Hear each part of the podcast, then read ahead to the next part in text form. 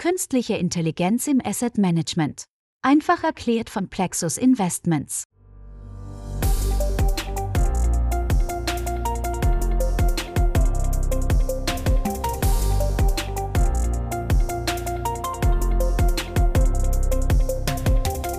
Sehr geehrte KI-Interessierte, ich freue mich, dass Sie diese Folge der Podcast-Serie Künstliche Intelligenz im Asset Management einfach erklärt angeklickt haben. Initiator dieser 26 Folgen umfassenden Serie ist der Vermögensverwalter Plexus Investments, weil sich Plexus intensiv mit KI befasst, beziehungsweise mit Anbietern von Investmentstrategien, bei denen in aller Regel künstliche Intelligenz die Wertpapierkauf- und Verkaufsentscheidungen trifft sich damit befassen. Das heißt bei Plexus zum Beispiel die Leistungen, also die Performance solcher Strategien zu evaluieren. Mehr darüber erfahren Sie unter anderem auf www.plexusinvestments.com, dort unter dem Menüpunkt Journal und dort wiederum unter dem Untermenüpunkt AI Outperformance Index.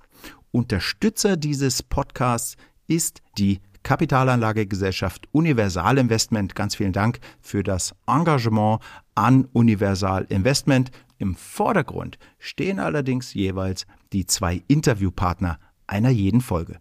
Das sind diesmal Plexus Geschäftsführer Günther Jäger, der in jeder Folge dabei ist, und Florian Weigert, Professor für Finanzrisikomanagement an der Universität Neuchâtel in der Schweiz. Der Finanzwissenschaftler forscht und lehrt dort über Artificial Intelligence, Big Data und mehr in diesem Zusammenhang. Schauen Sie doch mal auf florian-weigert.com. Dort erfahren Sie weiteres über ihn und seine Kompetenzen, seine Forschung. Ja, und jetzt hätte ich doch fast vergessen zu sagen, um welchen KI-Begriff sich diese Folge dreht, liebes Publikum. Sie hören ja gerade die elfte Folge dieser von A bis Z-Serie, das heißt der elfte Buchstabe des deutschen Alphabets, das K, bestimmt den Kernbegriff dieser Folge und der heißt künstliches neuronales Netz. Mein Name ist Mario Müller-Dofel. Ich wünsche Ihnen einfach erklärte Sachverhalte rund um künstliche neuronale Netze, denn KI hier relativ einfach zu erklären, das ist den Gesprächspartnern wichtig. Ja, und das ist manchmal gar nicht so einfach für die Befragten. Gleich geht's los mit dem Interview.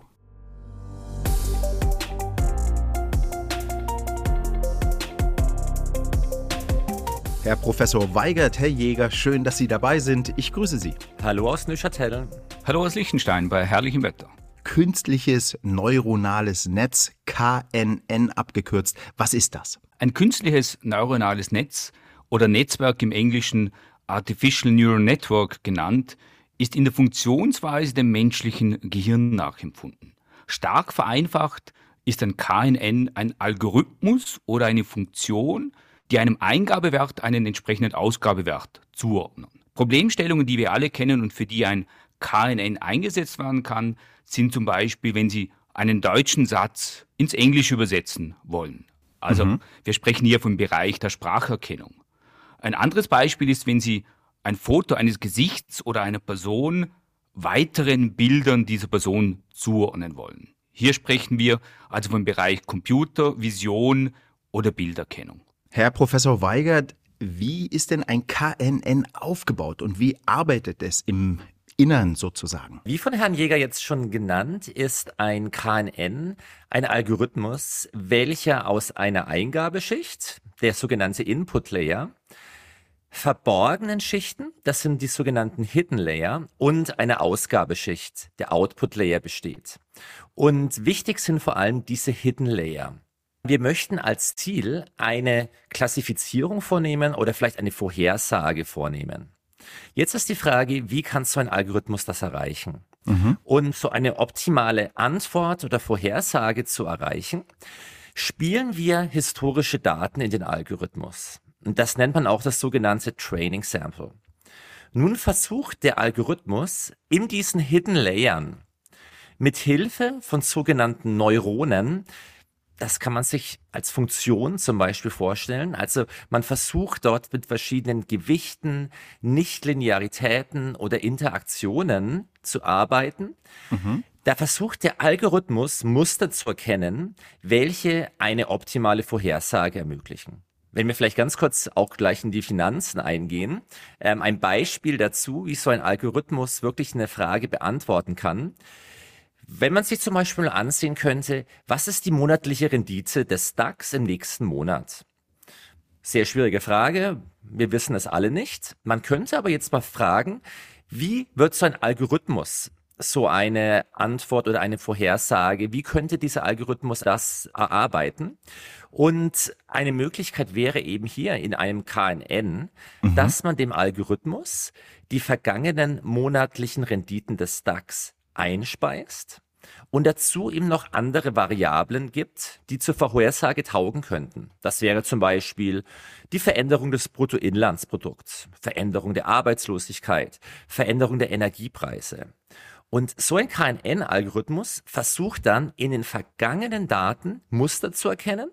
Das kann auf wirklich sehr komplizierte Weise geschehen und dann eine Vorhersage für den nächsten Monat erzielen. Gerade, Herr Weigert, habe ich mich daran erinnert, dass Sie auch bei der dritten Podcast-Folge C dabei waren. Die drehte sich um den Begriff CNN, Convolutional Neural Network. Ist CNN auch ein KNN? Ja, ein CNN ist in der Tat auch ein KNN. Also man mhm. muss hier wirklich auch sehen, es gibt sehr viele unterschiedliche Abkürzungen, dass man hier den Überblick nicht verliert. Oh ja. Und mhm. ähm, diese KNNs sind oftmals wirklich eine, ein Überbegriff. Es gibt viele Subkategorien von diesen Artificial Neural Networks, also den KNN. Eine Subkategorie ist wirklich so ein CNN. Mhm. Es gäbe da aber auch zum Beispiel noch das RNN. Das steht für Recurrent Neural Networks. Das wird vor allem für Textdaten benutzt. Dann gibt es Long Short-Term Memory Modelle. Das ist für Daten mit sehr hoher Persistenz oder auch sogenannte Auto-Encoder-Modelle. Also man sieht hier, es gibt sehr, sehr viele unterschiedliche Modelle, die aber oftmals alle einem KNN unterliegen. Und vielleicht da auch nochmal hervorzuheben, ja. weil man oft auch jetzt, ich sag mal, in den, in den Medien von Deep Learning spricht und hört. Mhm. Das ist letztendlich auch oft in einem KNN eingesetzt. Und das ist genau dann der Fall, wenn in diesem KNN mehrere dieser Hidden Layer, mehrere dieser verborgenen Schichten im Algorithmus eine Rolle spielen. Ja, spannend. Äh, jetzt hat äh, wahrscheinlich Günter Jäger mitgeschrieben hier bei den Modellen. Da war auch eins mit R dabei. Die Folge R, die liegt ja noch vor uns. Mal schauen, äh, was wir dann da machen. Herr Jäger, wo nutzt denn der Finanzsektor künstliche neuronale Netzwerke? Herr Weigert hat hier gerade schon was angesprochen. Fällt Ihnen da noch mehr ein? Lassen Sie mich erstmal auf die Bedeutung von künstlicher Intelligenz oder KNN im Allgemeinen eingehen. Und zwar gibt es eine mhm. interessante Statistik, so hat der Worldwide Artificial Intelligence Spending Guide der International Data Corporation, IDC abgekürzt, bereits im Jahr 2021 eine interessante Prognose gemacht. Und zwar lautet die Prognose, dass die weltweiten Ausgaben für KI-Systeme von rund 85 Milliarden US-Dollar im Jahr 2021 auf mehr als 204 Milliarden US-Dollar im Jahr 2025 ansteigen werden. Interessant ist dabei, dass der, der Einzelhandel und eben das Bankwesen oder die Finanzindustrie, wenn man sie will, die beiden Branchen sind, die über diesen Prognosezeitraum am meisten ausgeben werden. Aha, Nun aber konkret aha. zu Ihrer Frage, wo KNN denn eingesetzt werden können. Ich glaube, das Trivialste und was wahrscheinlich jeder kennt oder schon Berührungspunkte gehabt hat, sind mhm. Chatbots, mhm. also virtuelle Assistenten von Finanzdienstleistern. Wenn man so will, wäre das eine Art Chat-GPT für den Finanzsektor. Ein anderer Bereich ist die Kreditvergabe. Man kann sich also vorstellen, dass ein KNN die Entscheidung über die Eignung des Kunden für die Kreditvergabe trifft. Oder um ein letztes zu nennen, der Bereich der Betrugs- Prävention. Also wenn es beispielsweise darum geht, verdächtige Transaktionen in Echtzeit aufzudecken. Sie haben gerade Kreditvergabe gesagt. Das ist äh, natürlich etwas, äh, das könnte auch mich betreffen. Da fiel mir ein. Äh, also das ist ja schon eine Entscheidung, die da getroffen wird, die, die für den Kunden sehr wichtig ist, für den Bankkunden. Verstehen denn die Nutzer in den Finanzinstituten, die KNN nutzen oder nutzen werden, verstehen die KNN auch oder ist äh, die künstliche Intelligenz da eine Blackbox? Ich meine, das ist eine Entscheidung, die mich wirklich persönlich was angeht. Das würde mich mal interessieren, Herr Jäger. Nun, ob Sie im konkreten Fall die Benutzer wirklich verstehen, lassen wir jetzt mal so stehen. Generell würde meine kurze Antwort lauten Jein. Denn es gibt durchaus Hilfsmittel, um den Zusammenhang von Eingabe und Ausgabe zu analysieren bzw. zu visualisieren. Ich möchte jeden interessierten Zuhörer eine, eine Webseite, und zwar playground.tensorflow.org, ans Herz legen. Da kann man sehr gut herumexperimentieren und mal einen ersten Einblick bekommen, wie so ein Hilfsmittel funktioniert. Man kann sich aber auch leicht vorstellen, dass bei Modellen mit Millionen von Neuronen der Einfluss eines Werts in der Eingabe auf die Ausgabe nicht mehr unmittelbar ersichtlich ist. Ja. Daher ist beim Entwickeln von Modellen sehr wichtig, dass nur ökonomisch sinnvolle Eingaben oder Features verwendet werden. Ich mache ein Beispiel aus der Bilderkennung und anstelle Gerne. des üblichen Beispiels Hund oder Katze, ein Beispiel, das Sie sicherlich alle inzwischen kennen, nehmen wir mal das Beispiel des Eisbären und des Löwen. Nun kommt es sehr oft vor, dass beim Eisbärfoto im Hintergrund Schnee ersichtlich ist. Beim Löwenbild ist es dagegen eher Steppengras oder eine Steppenlandschaft. Nun kann es passieren, dass Ihr KNN-Modell den Hintergrund, also Schnee oder Steppenlandschaft, als ausschlaggebendes Kriterium nimmt und nicht mehr das Tier selbst. Eine Folge davon könnte also sein, dass eine solche Lösung oder ein solches Modell die beiden Tiere vor einem neutralen Hintergrund nicht mehr identifizieren kann. Man sollte also jeweils bereits eine Grundhypothese haben, wie eine Eingabe die Ausgabe beeinflusst. Mhm. Herr Weigert, die Idee KNN und Versuche, künstliche neuronale Netze einzusetzen, gibt es ja bereits seit etlichen Jahrzehnten. Warum sind die denn erst heute oder seit wenigen Jahren nutzenbringend? Sie haben recht, die Idee von KNN, die ist überhaupt nicht neu, sondern die geht bis in die 1940er Jahre bereits zurück. Aber vor allem jetzt im Bereich Finanzen, Asset Management werden sie erst, ich sag mal, in den letzten Jahren wirklich eingesetzt. Aus meiner Sicht gibt es zwei Gründe, die dafür sprechen. Das erste, in der Finanzindustrie und im Finanzbereich stehen immer mehr Daten uns zur Verfügung. Also wenn Sie mal wirklich ins Internet gehen, Sie haben viele Datenanbieter, immer mehr Finanzdaten, aber auch alternative Daten stehen uns zur Verfügung. Der zweite Punkt ist, die Leistung von Computern hat in den letzten Jahren disproportional zugenommen.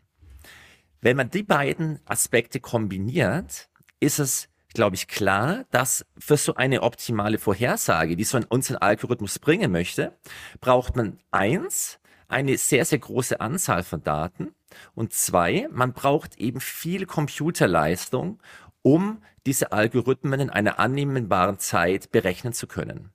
Und ich, ich denke, das ist vor allem der Grund, dass man jetzt wirklich anfängt, vor allem neuronale Netzwerke im Finanz- und bereits Asset Management wirklich stärker zu nutzen. Mhm. Herr Jäger, Sie bringen ja jeden Monat den Plexus AI Outperformance Index heraus. Der zeigt die Leistung, die Outperformance von Fonds, die KI basiert sind, setzen die Manager, die diese Fonds anbieten, die in ihrem Index vertreten sind, KNN ein? Ganz klar, ja. Wobei man auch sagen muss, die, die Herangehensweise ist ja, dass ich erst ein komplexes Problem habe und nach passenden Werkzeugen suche und nicht umgekehrt. Je nach Problem kann also ein künstliches neuronales Netzwerk durchaus ein Lösungsansatz sein. Und oft wird KNN als Methodik eingesetzt, wenn es darum geht, unstrukturierte Daten auszuwerten. Und Herr Weigert hatte gerade gesagt, dass die Datenmenge speziell im unstrukturierten Bereich ja nach wie vor exponentiell wachsen. Lassen Sie mich drei Beispiele geben. Gerne. Zum einen werden NLP-Algorithmen also wir, wir sprechen hier vom Bereich der, der Textanalyse, genutzt, um zu sagen, ob ein Text aus einem Tweet, einem Blog und so weiter positiv oder negativ belegt ist. Das kann mir also durchaus helfen, wenn es darum geht, das Sentiment einer Aktie oder eines ganzen Marktes zu bewerten. Ein konkretes Beispiel, QI Investment, eine KI-Boutique aus München, verwendet zum Beispiel NLP bzw. die Textanalyse unter anderem, um zu sagen, in welche Kategorie eine Jobausschreibung fällt. Hier geht es also mehr um die Kategorisierung. Ein letztes Beispiel ist Neo Ivy. Wieder, das ist ein Manager, eine KI-Boutique aus New York. Dort werden unter anderem Satellitbilder mit Hilfe von Computervision der Bilderkennung ausgewertet. Vielen Dank. Herr Professor Weiger, die Schlussfrage an Sie. Welche neuen Anwendungsgebiete können Sie sich in der Zukunft für KNN vorstellen? Ja, in der derzeitigen Forschung gibt es schon einige Anwendungen, wie KNN wirklich im Finanzbereich eingesetzt werden kann. Herr Jäger hatte auch schon ein bisschen was dazu erzählt. Investmentstrategien, Portfoliooptimierung, Kreditrisikomodellierung oder auch die Entdeckung von Betrügern. Wobei ich noch stärker rechne in der Zukunft, dass man viel stärker versucht, weiche Informationen, weiche Daten in das Design von Investmentstrategien und auch damit in KNN zu inkludieren. Was meine ich damit? Ähm, mhm. Nicht nur Textdaten, ich meine, das ist vielleicht ein, ein Punkt von weichen Daten. Also zum Beispiel, man kann versuchen, Jahresberichte von Unternehmen zu analysieren. Aber ich denke, es wird noch weitergehen. Man wird versuchen, auch Audio und auch Videodaten stärker zu analysieren. Zum Beispiel kann man sich vorstellen, Audioinformationen, zum Beispiel bei Analystenreports oder mhm. auch Videodaten. Reden von CEOs. Was sagt der CEO in seiner Rede und kann man da wirklich vielleicht Sachen finden, datengetrieben, die bei Schlüsse ziehen können für zukünftige Investmentstrategien. Zum Beispiel dann eine Aktie eben zu kaufen oder eher zu verkaufen. Vielen Dank, Herr Weigert, auch an Sie, Herr Jäger. Das war einmal mehr ein fürs Asset Management wirklich relevantes Thema. Vielen Dank für Ihr Wissen und Ihre Zeit. Ich hoffe, Sie, liebe Hörerinnen und Hörer, fanden das Gespräch genauso interessant wie ich. Bis zum nächsten Mal. Auf Wiedersehen. Vielen Dank, auch von meiner Seite.